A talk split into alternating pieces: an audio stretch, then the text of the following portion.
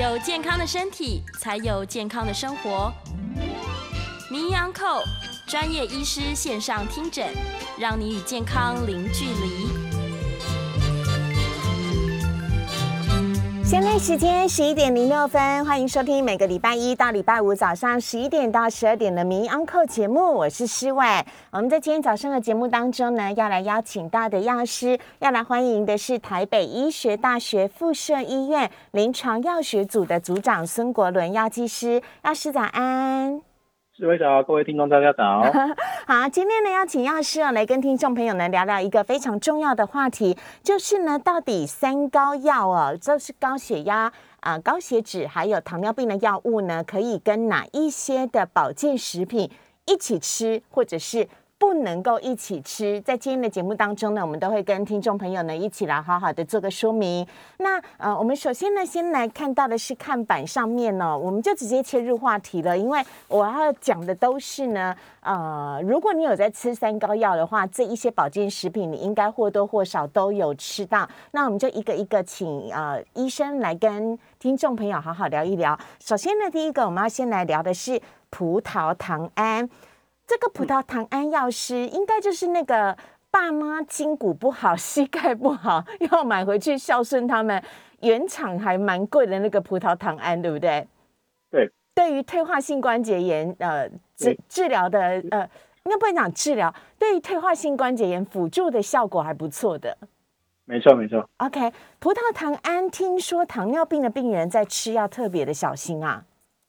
应该是说，它里面还是含有一些那个糖分的存在啦。嗯，那另外的话，像我们葡萄糖胺也有分所谓的，它也含有一些钠盐的存在，所以有一些就是血压比较高的病人，嗯，因为钠盐的话，容易会增加他血压的一个问控制上面的问题，所以有时候我们说高血压的病人，我们不要吃太多的盐巴，嗯，就是因为它里面含有比较多的钠盐。嗯，那葡萄糖胺里面有些比较多钠盐的状况下的时候呢，有可能会影响到他的一些血压。哦，那血糖的部分的话呢，也有些微的会一些影响，不过不会太严重。嗯，那基本上就是我们就是观察一下就可以了，不用说太去注意太多了。嗯，你的意思是说还是可以吃，只不过要呃血压的监测要更加留意的意思。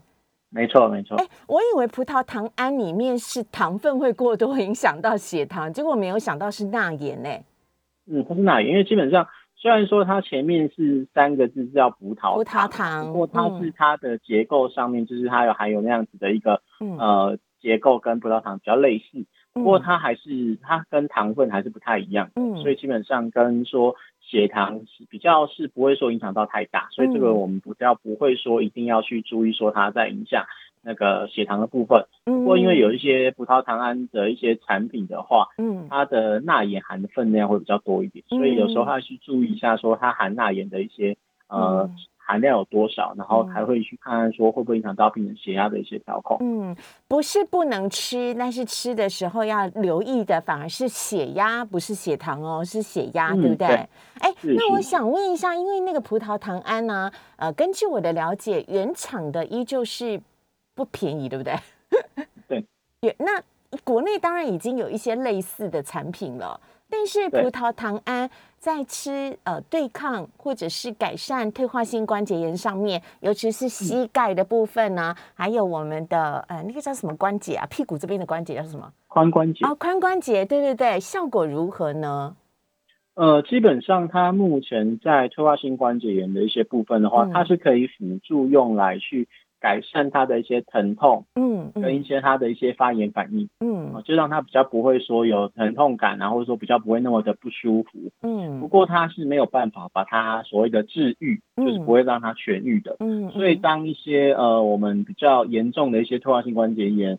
我们会先建议，就是哎，如果有葡萄糖胺的话，我们可以试看看。如果他的状况有改善的话，嗯，那就可以继续使用。嗯，那如果他的状况改善不好，或者是他还是很就是行动上比较不方便的话，嗯，还是会建议就是老人家的部分的话，我们就是还是要换所谓的髋关节或者是换膝关节，嗯，来做一些比较永久性的一些处理。哦，哎，对啦，的是这股啦。我记得葡萄糖胺有效就有效，没效就没效。有些人是怎么吃，效果都没。有的话，那其实就是葡萄糖胺不适合他。对对对，对不对？对不对？可以这样说吗？哈哈，是是是。哎，以上哦，要先跟大家讲，我们列在上面的全部都叫做保健食品，它不是药哦，完全不是药，所以还是要做个区别。那 Q Ten 呢？什么时候会吃到 Q Ten？Q Ten 也是最近很夯的保养品，而且我们好多听众朋友空音进来的时候会问哦。Q Ten 哈，它在那个我们临床上面是它有一些所谓的抗氧化的一些作用。嗯，那。或还有一些就是我们说可以就是让血液循环比较顺畅的一个作用。嗯，那抗氧化的话，就是说有一些就是血脂比较高的人，或者说他本本身动脉血管有一些疾病的病人的话，像是周状动脉硬化这类的病人的话，它是可以减缓它的一些发展的一些过程。不过刚刚提到它也是算一种辅助的药品，它并没有办法说治疗说可以改善病人这些血压啊，或者是让他的那个。血脂降低，嗯，所以它都是属于辅助的一些用药，嗯，那因为刚刚我们有提到说，它还是它有一些就是我们所谓的改善血液循环的一些功能，对对，所以说。所以说，原本有在使用一些所谓的抗凝血药品，例如说像是抗血小板药品啊，嗯，或者是那些就是瓦法林这类的抗凝血的药品的部分的话，嗯，呃，在同时使用的状况下，有可能会有一些就是让它比较容易出血的一些症状，对，所以就是。本身如果有在使用这类药品的病人的话，如果他还有在吃这样类似 Q10 这类的一些保健食品的话，嗯，就要比较注意一些。嗯，好，所以如果有在服用抗凝血剂的人，在服用 Q Ten 的时候，要特别的留意。哎，原来 Q Ten 是在帮助血管的动脉硬化做改善的。对，哦，我以为是帮助女生增加胶原蛋白的部分，并不是，是不是？那一块的话是主要是拿来就是外就是涂抹的状况的时候，因为它有刚刚我们提到说有一些抗氧化的一些作用。对对对。那在皮肤上面的话，就是如果有比较容易氧化的话，就比较可能造成一些皮肤的一些老化，嗯，或者是一些就是皱纹的一些产生。嗯。所以如果像我们有些化妆品，我们是拿来加上 Q Ten 的话，就是可以有这类的一些作用。嗯，可是我们在讲的 Q Ten 是我们可以吃下去的一些保健食品的话，它主要就是改善我们血管里面的一些氧化的一些功能。OK，好啊，接下来呢，我们要来讲的是红曲跟银杏。我们觉得这两个应该是要常常红曲、银杏跟鱼油应该是好兄弟，三个人一组。我们一个一个来讲好了。我们现在讲红曲好了。嗯，好。红曲的部分的话，就是现在呃广告上也有很多嘛，像什么红曲菌啊，或者是一些红曲的一些胶囊之类的东西。嗯，那红曲的话，它跟我们一些就是呃临床上会使用的一些降血脂药品，它的成分是类似的。嗯，所以说在使用红曲的部分的话，它是可以帮助我们一些就是血脂肪的一些改善。嗯，就是可以降我们的血脂啊。那不过如果你本身就有在使用这些降血脂的药品的话，对，你就会需要去注意说，哎，那如果我在吃红曲的话，它的分量会不会太多？嗯，那这类的降血脂药品的部分的话，如果剂量太高的话，嗯，呃，有可能会造成我们一些就是肌肉上面一些损伤，严重的话呢，可能会造成一些所谓的呃横纹肌溶解症。嗯。那这个横纹肌溶解症的话，严重的话，有可能会造成我们那个急急性的一些肾脏衰竭，嗯，甚至会危及我们的性命，嗯，哦，那也有可能就是有可能会影响到我们肝脏的一些功能，所以说，呃，在使用这类药品的部分的话，如果你本身已经有在使用所谓的。呃，降血脂药品的话，就要特别留意。嗯嗯嗯，好啊，所以红曲是本身有在服用降血脂药物的人要特别的留意的。那有需要吃它吗？如果我都已经吃了降血脂的药了，那我还需要再吃红曲吗？呃，这要看你原先如果的降血脂药品的一些成分吧，或是一些它使用的一些药物。嗯，呃，理论上来讲，就是我们这些保健食品啊，我们平常在使用的状况下，如果你都没有在使用药品的话，呃，我们都可以适量做一些补充。嗯，那可是如果你有在使用一些三高的药品啊，还是或者说其他药品。有同时在吃这些保健食品的话，我们就会特别去强调说，呃，这类药品的话，最好先给您的医师或者是药师先看过，会不会对于这类的一些呃您正在使用的药品产生一些交互作用的一些方式。那如果会的话呢，我们就会去做一些调整，例如说，那这些保健食品的话，您就不要再使用，或者是在。使用我们的药品的剂量上面做一些些的调整，哦，这样子的话比较不会说，哎，您在使用一些药品，在买了这些保健食品在服用的时候，反而会造成您身体的一些呃不舒服，甚至会产生一些严重的一些副作用。嗯，所以如果说有在服用降血脂药物，然后又吃红曲，有没有可能会造成效果的效果的加剧，就是呃药效的加倍呢？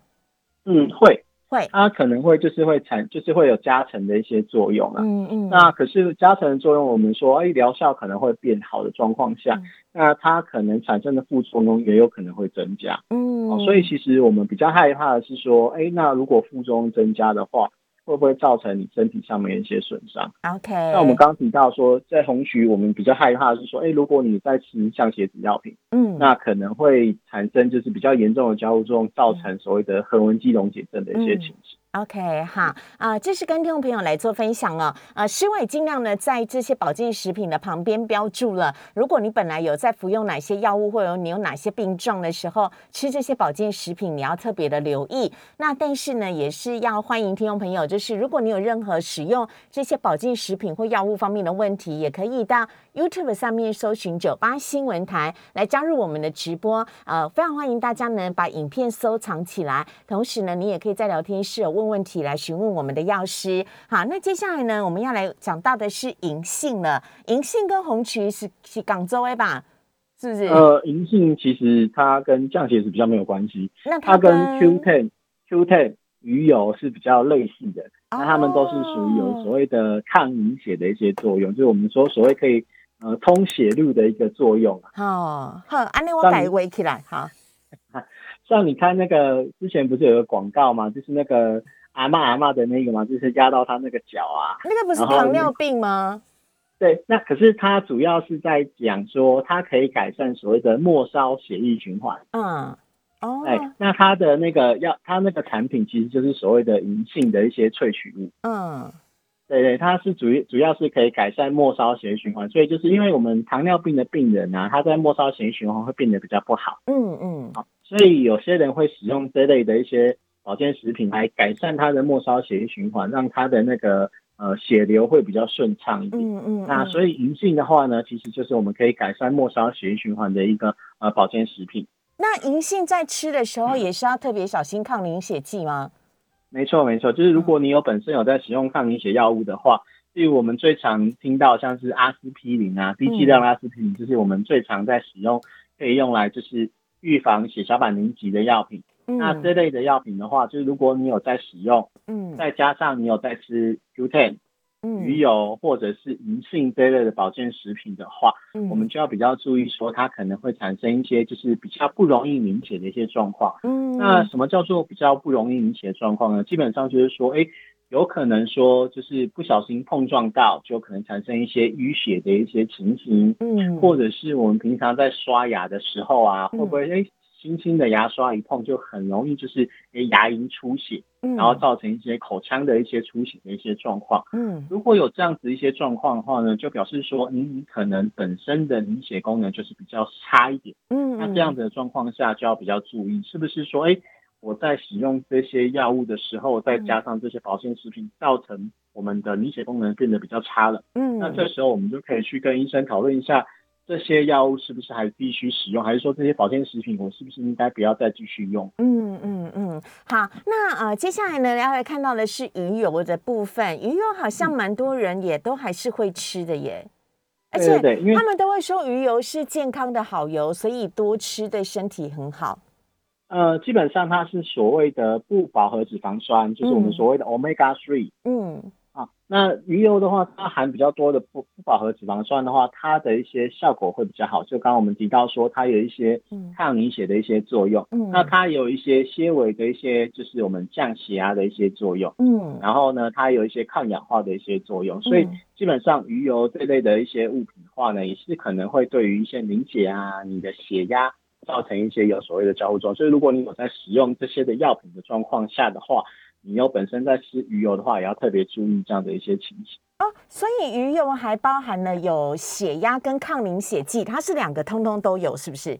嗯，基本上它有一些纤维的一些抗降血压的一些作用，跟抗凝血的一些作用。哦，好，那我帮大家呃注记一下哈，好，这样，哎，你知道这个保健食品啊都不便宜耶。所以 如果你要吃，你就要吃对，不然你吃错了，然后又伤身体，或者是呢，并没有让你的控制变得更好的话，那这样子还蛮麻烦的哈哈。所以呢，如果说你有血压的问题，然后也有抗凝血的问题，你有在服用的话，那吃鱼油要特别小心，是建议就不要服用了吗？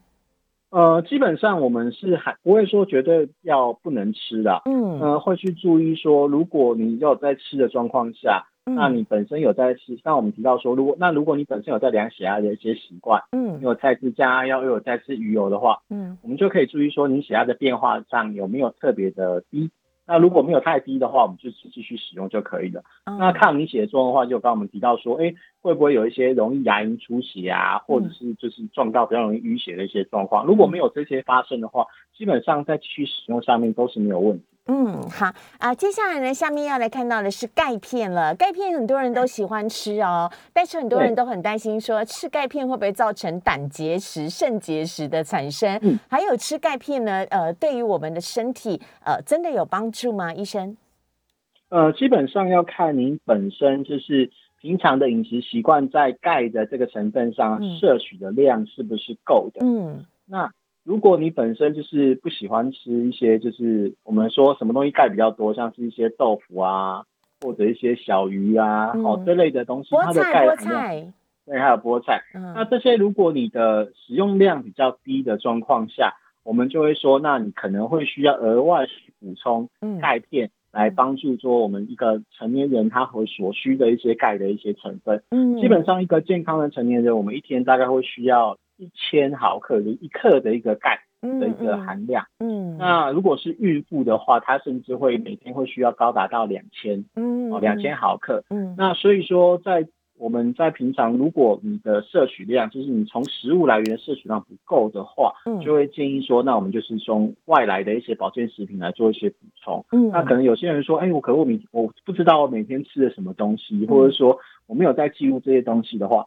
那我们就是每天吃一个钙片，就是可以补足说，哎，你可能忘记了这些部分。嗯，对，所以它是对于我们一些骨骼啊，跟一些血压调控是比较有关的。但吃钙片有什么禁忌吗？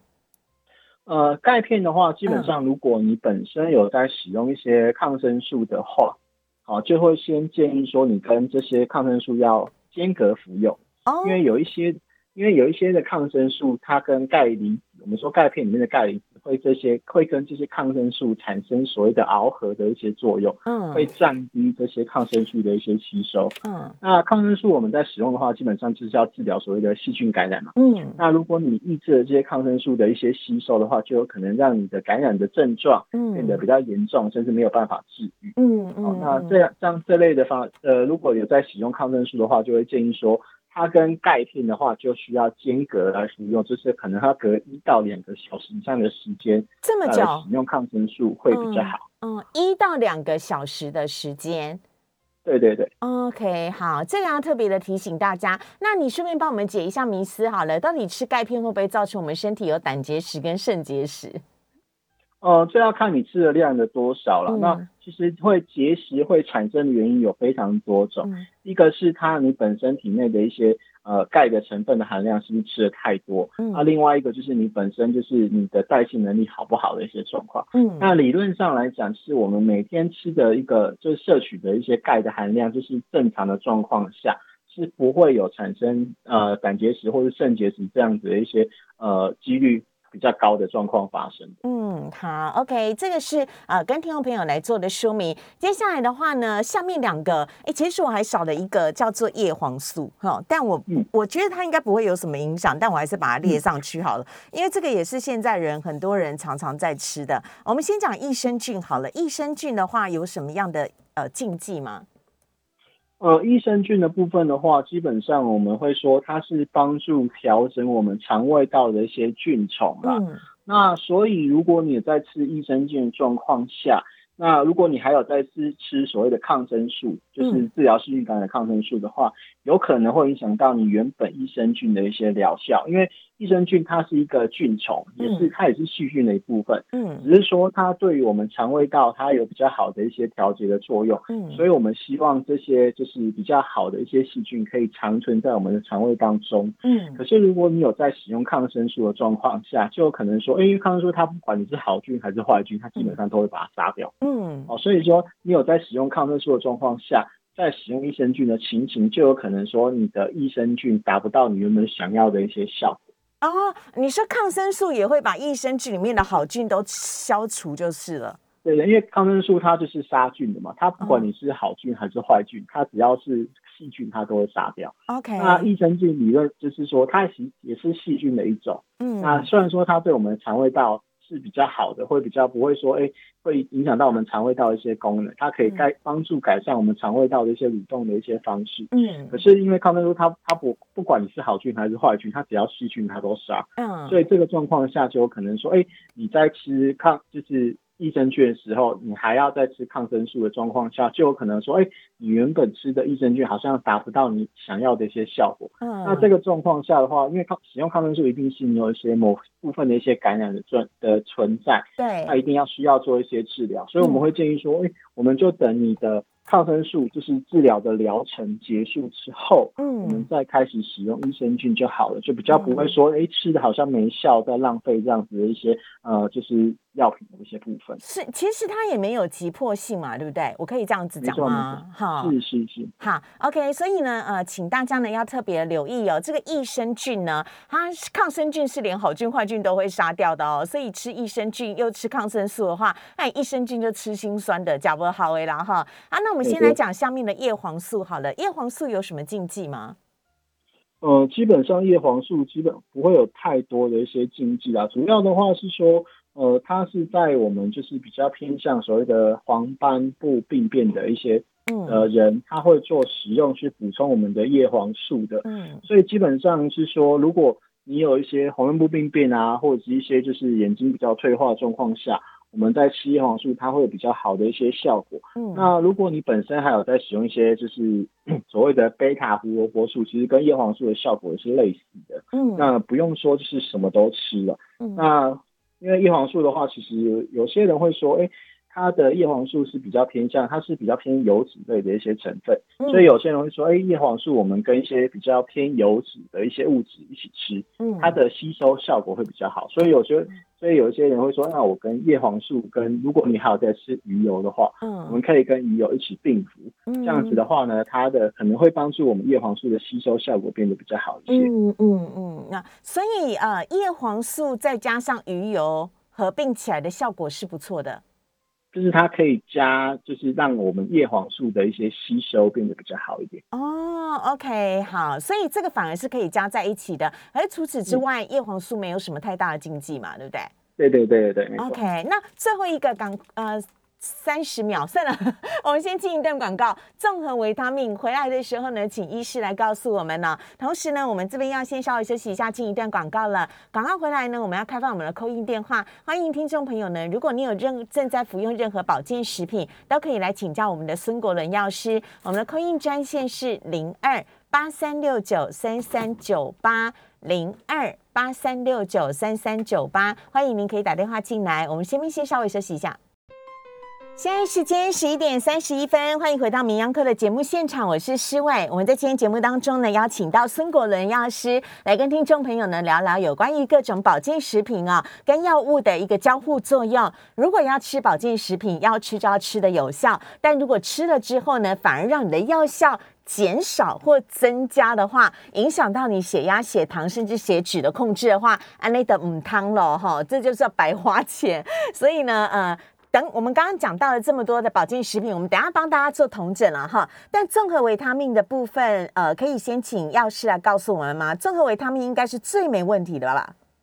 呃，基本上综合维他命要看每一种它成分的含量有多少了。嗯，那基本上我们维他命有分两大类，一类是所谓的脂溶性维他命，也就是所谓的 A、D、E、K 嗯这类的一些维他命。那另外的话呢，就是 B 群啊这类的话，我们就是 B 群啊，然后维他命 C 啊，这些维他命 K 啊，这些比较偏向所谓的就是所谓的水溶性维他命啊。嗯。所以我们在吃这种维他命的时候，我们会说，呃，这一类的维他命大部分都是属于所谓的水溶性的一些维他命，就是什么 B 群 B，然后 C 烟碱酸这类的这种维他命，在使用上面的话。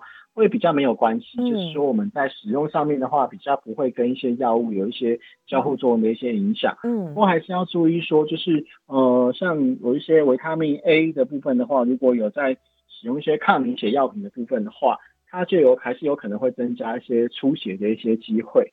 那维他命那个 K 的话，维他命 K 的话，就有可能跟你的一些抗凝血药品，就是我们刚刚提到的我发运这类药品。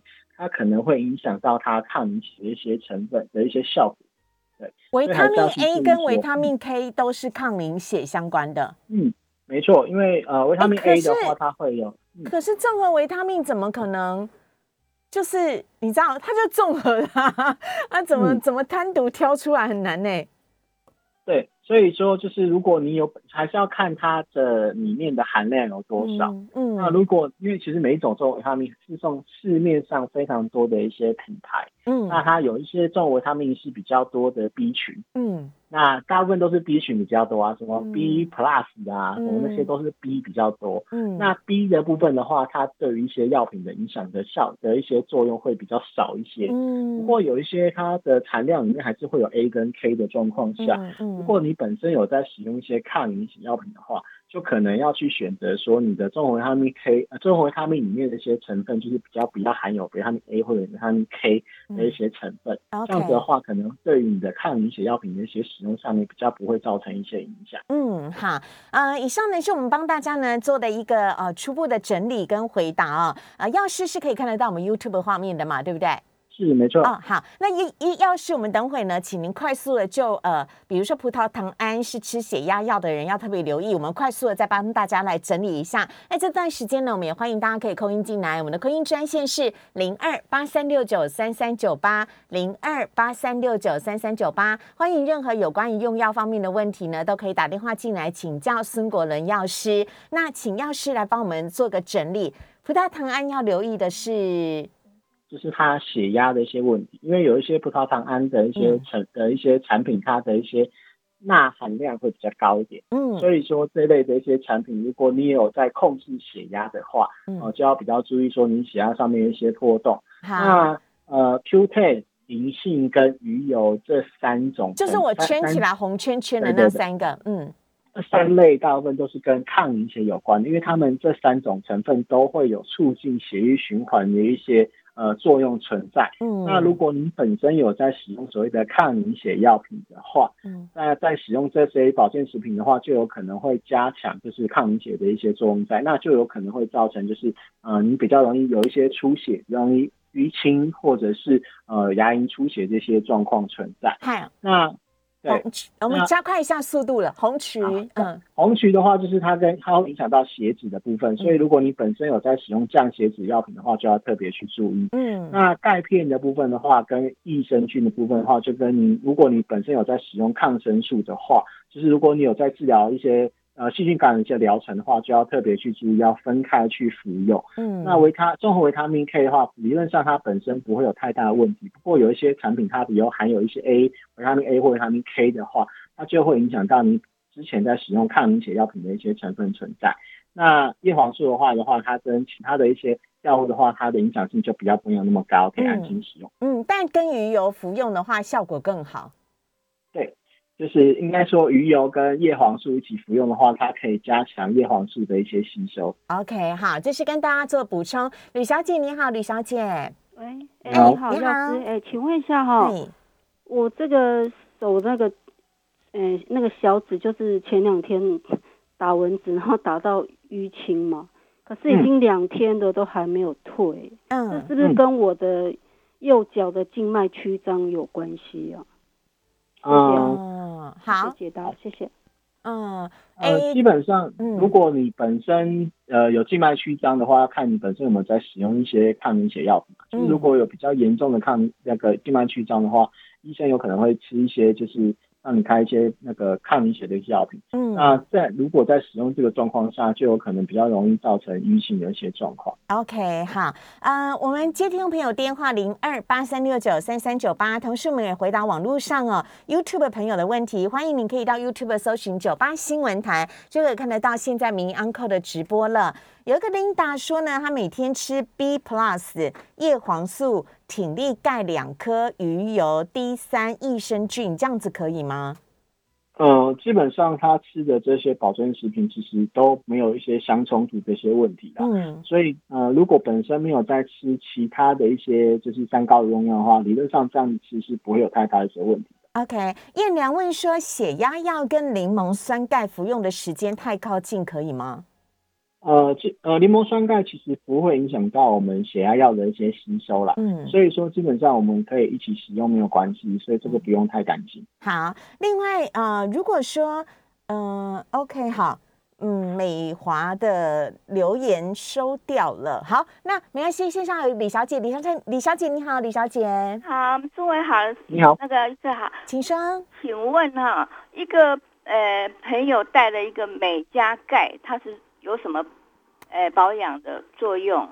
嗯，第二个就是说，有老人家，呃，早上起来的时候手会麻麻的，那可能就是刚刚讲的什么末梢神经啊，那那个要用什么样的呃保养品？OK，然后还有，对不起，还有一个就是说我我们有一个亲戚，他是长呃大概五六五十几年的那个肝癣，呃症状，嗯，那他到冬天的时候可能会。呃，那个会攻击那个呃骨头啊什么的酸痛，那那个有什么可以保养的？OK，好，谢谢，好，谢谢你，谢谢，好，哎，我在这之前，我想先讲一件事情哦，我们今天邀请到的是孙国伦药师。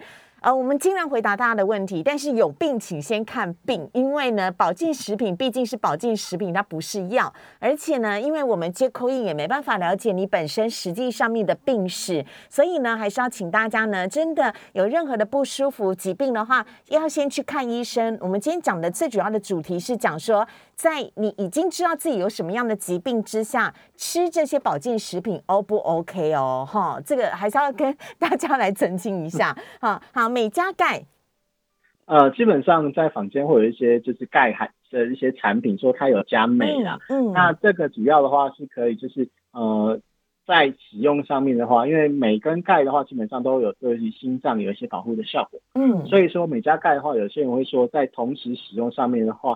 它可以去保护我们的心脏跟保护我们的骨质，嗯，那可以一起这样子吃，那基本上就是可以同时有这样的一些作用存在，嗯，那呃，然后第二题是有要有要小心的地方吗？镁加钙，呃呃，镁加钙其实还好，就是我们一样保健食品就是一样，不要一下吃太多啊，就是按照它原本的使用的一些方式来使用就可以了。OK，另外一个问题是早起手会麻，呃，早起手会麻的话，基本上。呃，有可能是末梢血液循环，也有可能是就是它老化神经的退化上面的问题。嗯，所以这个部分的话，会建议就是说，我们可以去看一下医生，说看一下他手麻的一些原因。嗯，呃，来去做一些就是比较详细的一些检查之后，我们才有办法说他大概是是血液循环的问题呢，还是说他是神经的一些问题，才会比较好说。哎，之后要使用哪一些药品或是保健食品？好，另外肝癣在冬天会攻击骨头的部分。呃，肝癣基本上它是属于一个自体免疫的疾病啊，所以的话这个部分的话，还是要建议就是去看专门的一些风湿免疫的医师的话，才会比较知道说后面要做一些什么样的一些处理跟一些保养会比较好一点。OK，好，啊，线上还有一位郭小姐，郭小姐你好，四位老师你好，想我想请问一下，我现在在吃阿司匹林啊，那我又在吃那个雅培原味桉树，这样可以吧？是，好。呃，阿司匹林跟桉树基本上不会有太多的冲突，因为桉树的话，基本上它是属于一种营养的一些补充食品，哦，它是比较多的一些蛋白质啊，跟一些呃，就是补充一些就是其他的一些微量元素，嗯，那所以你跟阿司匹林不会有一些太多的一些交互作用，所以这个可以一起使用没有关系。OK，网络上有一个听众朋友问说啊，男生啊，锌补充更多会不会造成不适？锌很夯哎。嗯，对，好，那呃，基本上锌在补充上面其实不会有太大一些问题了，因为锌的话，我们如果真的吃太多的话，我们正常身体也会把它给排除掉，嗯，所以其实不用太去担心说，哎，如果我吃补充太多，会不会说就是呃没有办法排代代谢掉啊，会不会造成身体上面的一些。呃，不舒服，其实这个不会有太大的一些问题。嗯，好，呃，另外还有一个呃，听众问说，哎，先接林先生好了，林先生你好，哎，是药师四位两位好，请说，请说。我想请问的就是说哈，刚药师有说过，如果你在吃这个抗凝血药的话，你如果吃的这个综合维他命如果有含 A 或者 K 啊，要小心一点，不要吃太多哈。那我在想说，那像这个叶黄素啊。它跟这个维他命 A 跟 K 都一样，它们都是脂溶性的一些东西。那我想请问，就是说叶黄素跟这个呃抗凝血药的服用时间要稍微错开一下吗？以上我的提问。好，谢谢你，谢谢医生。呃，基本上叶黄素它虽然也是脂溶性的，不过它的成分上面并不会影响到就是我们本身血液的一些凝集的一些功能啊。所以说这个不需要太去担心，所以可以正常使用。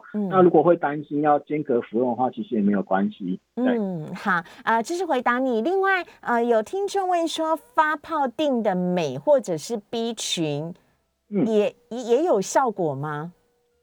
呃，应该是说有一些它的一些呃市售的一些产品啊，它会做成发泡定，让就是我们丢到水面，它变成就是溶液之后喝。它比较不容易不呃不要去吞呐，就是有些那种中文太大颗不好吞，嗯，它会做成所谓的发泡剂，用喝的方式，它会比较好接接受。基本上它有同样的一些效果，嗯，不过要注意的话，因为发泡定它里面会含有比较多的所谓的钠盐，对，哦，所以说在服用这些发泡定的一些部分的话，虽然说它的发泡定的产品本身。呃，不管是综合维他命或者是 B 群这类的，不会造成我们一些血压的影响。不过，因为它做成了发泡定，所以它会比较多的钠盐。嗯，那我们刚好提到钠钠盐的部分会是影响到我们的血压。对对对。所以说，如果有在使用太多的这类的发泡定的话，就要注意说它的钠的摄取会不会太高，会不会影响造成血压上调控的一些不稳定。啊，有服用高血压药物的人，在服用这些发泡定的维他命 C、维他命 B 群啊、镁啊。之类的一些东西的话，要特别留意，因为那样子的内含物可能会有比较多的钠盐了哈。好，我们这边要先稍微的休息一下呢，我们先进一段广告，也欢迎听众朋友呢可以持续的扣音进来，我们的扣音专线是零二八三六九三三九八，先进一段广告。现在时间十一点四十六分，欢迎回到名央课的节目现场，我是施伟。我们在今天节目当中呢，邀请到的是台北医学大学附设医院的呃。药学组的组长孙国伦药剂师呢，来跟听众朋友回答有关于保健食品的使用方面的问题啊。啊，刚刚我在广告期间有提醒了一下听众朋友，但我还是 on air 再说一下，要使用任何保健食品呢，它不是药物。保健食品就不是药，所以呢，请你在服用的时候，呃，一定呢要带去问一下医师，说我可不可以吃，需不需要吃？有时候呢，不需要花这么多钱的话，请帮自己省一点钱，但保留多一点的健康，这也很重要哈。那还是要跟大家来做一下说明。那同时非常欢迎大家可以扣音进来，我的扣音专线是零二八三六九三三九八零二八三六九三三九八。呃，药师刚刚呃。我不是说念了一大堆什么，他吃 B plus 叶黄素、体力钙两颗鱼油、D 三益生菌的那一位，他说他有服用降糖尿病的药物，这样会有差吗？呃，基本上他刚刚写的这些药品呢，就是应该说这些保健食品，呃，都不会跟他的一些就是。在有，如果还有吃那个降血糖药品的话，基本上不会有太多的一些交互作用，所以其实可以安心使用，没有关系。OK，好。还有听众问说，三高药物跟三高保健品的效力差距多少？能减少药品的剂量，成当成保健品吗？或者是两者根本不同？啊，这个要请你，这刚好你最合适来回答了啦。因为这呃，应该是说这些干嘛偷笑？要笑的笑大声一点。三三高药品的话，基本上我们说药品跟保健食品是不一样的。就是药品的话，它有经过一些所谓的临床的一些试验，它是用人去做临床试验，确定说它有这类的一些降血压、降血脂啊，或者是降血糖的一些功用，嗯，我们才会把它说成它是药品，嗯，那食品的部分的话，基本上它就是所谓的，它是没有呃，就是食品的话，我们不能宣称所谓的疗效，嗯，就是它有可能有这样的效果，可是它没有办法治疗这些疾病。嗯，对。但我懂，我懂他的意思。他的意思是说，那既然反正有交互作用，那我可不可以吃一点保健食品，就少吃一点药？呃，基本上呃可以这样子做一些处理的。不过呃，我们要知道，刚刚我们提到说，保健食品它的一些效果其实没有太多的一些科学实证去证实。所以说，我们说，哎。还是说，如果你有在使用药品的部分的话，我们还是乖乖的一些吃药品。那如果您觉得药品的效果不是很好，或者是说你想要吃这类的保健食品去调养我们的身体的话，嗯，基本上我们可以同时使用没有关系。嗯，可是要记得，食品这一部分的话就叫做所谓的辅助。嗯，那我们主要去治疗我们的疾病的话，还是要所谓的药品。那保健食品这一块是因为它没有做所谓的比较多的人体试验。药物要能够上市，跟现在的疫苗一样，要经过三期试验、临床试验、人体实验的。没错，所以说这类的一些，它有经过一些临床试验、人体的一些临床试验，三期做完之后，确定它是有效的，而且副作用没有很高，嗯，那我们才会允许这些药品上市，嗯，来治疗这些疾病。那食品的话。像是我们刚好提到说，保健食品还是说我们有认证的所谓的健康食品，就是有小绿人的那个。嗯，那有小绿人的那个的话，它是有做过试验，不过大部分都是属于所谓的动物试验。嗯，他有做过动物试验，发现说它也有这类的一些效果的话，嗯，我们会把它当做所谓的。那个健康食品，那如果它这些都没有做到的话，我们只能听说它叫所谓的保健食品。好啊，所以说这样子的才有办法说去区分说我们到底应该怎么去使用。好啊，来接林先生电话，林先生你好。喂，呃，两位好哈。嗯，我想您是刚刚那位林先生吗？是是是。那能不能把时间留给其他人？线上还有好多人的问题还没回复。我三三十秒就好了。好，我非常快。我是想请问说，那个呃，这个很多的这个维他命，它也会做成粉剂。这个粉剂呢，会不会像药师刚刚说的那个发泡定一样含有钠盐？这是我的问题。谢谢，谢谢，谢谢。嗯，粉剂的话，基本上它只要不会丢到水面冒泡，它就不是发泡品，它的钠盐的含量就不会高，所以基本上粉剂不会有太大的些问题。如果会有疑问的话，可以看一下它后面的一些成分说明，看它的钠含量有多少，这样会比较好一点。好，呃，另外呃，听众是美华，他问说，他吃 omega 三跟 Q ten 可以混合着吃吗？呃，omega three 就是鱼油嘛，鱼油跟 Q ten 两种其实都是所谓抗凝血的一些效果啦。那很多市售产品它们有混在一起使用，其实是没有关系的。嗯，那不过我们刚好提到，就是使用这些药品，如果你还有在使用抗凝血药品的话，就要注意说会不会本身有一些比较容易淤青啊，或者是比较牙龈出血的一些问题。哇，这个东西太难了。听众问说，硫辛酸的作用是什么？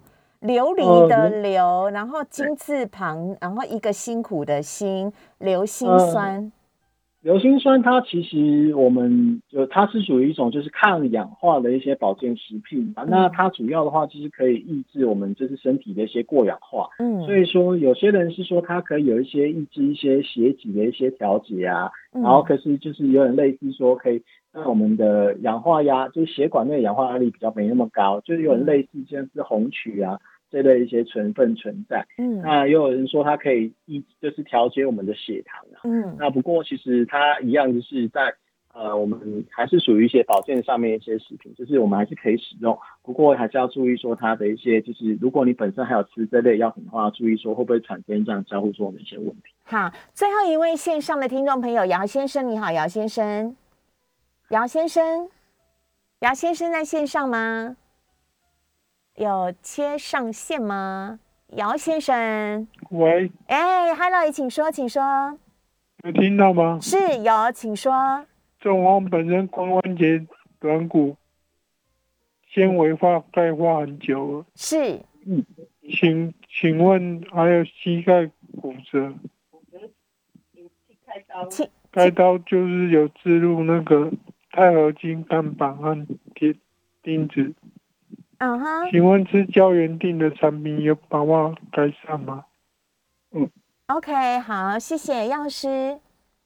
呃，基本上胶原定或者说我们市售所谓的胶原蛋白这类的一些成分啊，它都是去补充就是我们体内的一些胶原蛋白一些成分啊。不过呃，其实它对于一些骨头或者说软骨的一些改善。的一些帮助其实没有那么大了，嗯，呃，因为有些人吃的会有效，有些人吃好像没有太大一些感觉，嗯，所以你可以吃使用看看啊。不过目前的临床证实是告诉我们说，呃，就是两组之间，就是有吃跟没有吃的这这类的人比较起来，不会有太大的一些差异性。嗯，好啊，线上有听众的问题哦，快速赶快问一下。哎，我刚刚有问这题吗？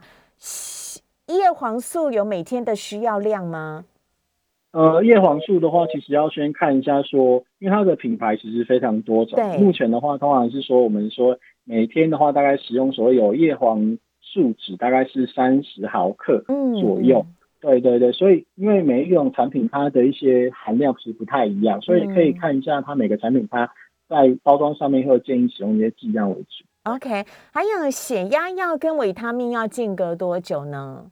呃，基本上血压药跟维他命可以不用间隔，没有关系。嗯，呃，是可以一起吃的哈，在一起吃的，在一起吃。好，哎，刚刚的硫酸锌听众问说，每天可以吃多少量啊？作用你刚刚讲过了，如果没听清楚，我们再回去听一下节目啊。每天可以吃多少量？每天吃多少量？其实他们有一个固定的一个建议剂量啊，就是还是要看说它的成品，它可以建议多少。因为其实食品这种东西跟药品比较没有。呃，比较不一样，说它其实没有，呃，它会有一个建议的一些剂量，大概一天吃一到两颗就可以。好，有听众问说呢，UC two 跟葡萄糖胺，嗯，呃，UC two 其实也是一个，呃，就是在跟我们葡萄糖胺其实会比较类似，说是可以改善我们这些关节的一些活动力的一些问题，所以它在一些呃有一些临床上面是告诉我们说它的效果会比呃葡萄糖胺来的好。嗯，那所以说目前在呃，很多的健保健食品上面其实都是比较推荐说我们可以使用 UC Two 这类的产品，嗯，然后可以改善我们关节的一些效果。嗯，不过因为其实刚刚我们有提到说，它跟葡萄糖一样，它们都是属于所谓的保健食品类，所以就是有些人还是吃了会觉得没有太大一些改善。嗯，那如果是这样的病人的话，就会建议说还是要去看一下专门的一些骨科门诊，去评估说需不需要做一些关节上面的一些。呃，更换这样。好啊，最后一个问题呢，我要来请教一下药师了啊，因为你在医院工作嘛，所以这也不会影响你。想问一下，在市面上有卖很多的那种综合维他命，有那种专门给老人的哈、长辈的，呃，银发族的维他命，也有什么孕妇型的维他命、小朋友的综合维他命、成人型的综合维他命。到底我们有没有需要去吃这些综合维他命呢？呃，基本上，其实，在很多的临床实验告诉我们说，就是多补充这些维他命。那其实每一个实验上告诉我们的结果都是不同的，所以其实，在目前科学界没有一些定论说到底要不要去补充。嗯，那所以目前的一些建议就是说，如果你自己本身觉得我平常的饮食习惯没有那么的正常，没有那么的。规律的话，嗯，我们是可以这样使用一些这种维他命去补足，说我们可能平常在从食物摄取的维他命可能有一些不足的一些部分，嗯，那是可以帮助做做呃，可以帮助我们一些身体的一些调控。不过目前没有一些大型的研究告诉我们说，多吃维他命对于一些身体的呃可能疾病的一些发展啊，或者是甚至说有些人说，哎，多吃会不会在呃比较不会得癌症这样子的一些结果，嗯，其实是没有一些。显著上面有些差异的。嗯，好，那我知道呢，也有一些的听众朋友啊，呃，我今天来不及，我一定有一定有那个营养保健食品是挖不供的了哈。那如果是这样子的状况的话，您会建议怎么做呢？呃，其实这些保健食品如果需要使用的话，都可以去跟我们社区药局的一些药师做一些讨论，因为其实呃社区药局非常多的一些健康食品或是保健食品啊，例如说有什么纳豆激素啊。什么大蒜素啊这些东西，或者说什么姜黄啊、姜黄素这些东西，其实每一种零零琅琅嘛，很多种。对，姜黄素，姜黄素很常见。对，那这些其实都可以跟我们一些社区的药师做一些讨论，说，哎，您现在听到哪一些的一些保健食品，那您觉得你有没有需要？其实都可以跟社区药局的药师做一些讨论。那基本上。啊，也可以跟您就是在看病的一些医生做一些讨论，就是这样子的话比较不会说呃造成说，哎，您可能买了一些药品，然后呃买了一些保健食品，跟你现在正在吃的药品没有办法一起并用，然后造成一些比较严重的一些后果。这个都是可以跟讨论的。可以。最后提醒大家一定要认证小绿人标章，对不对？对，小绿如果真的要吃的话，还是会建议说，就是有所谓的有政府认证的健康小绿人标章，哈，小绿人标章的话会比较好一些。谢谢药师，谢谢，拜。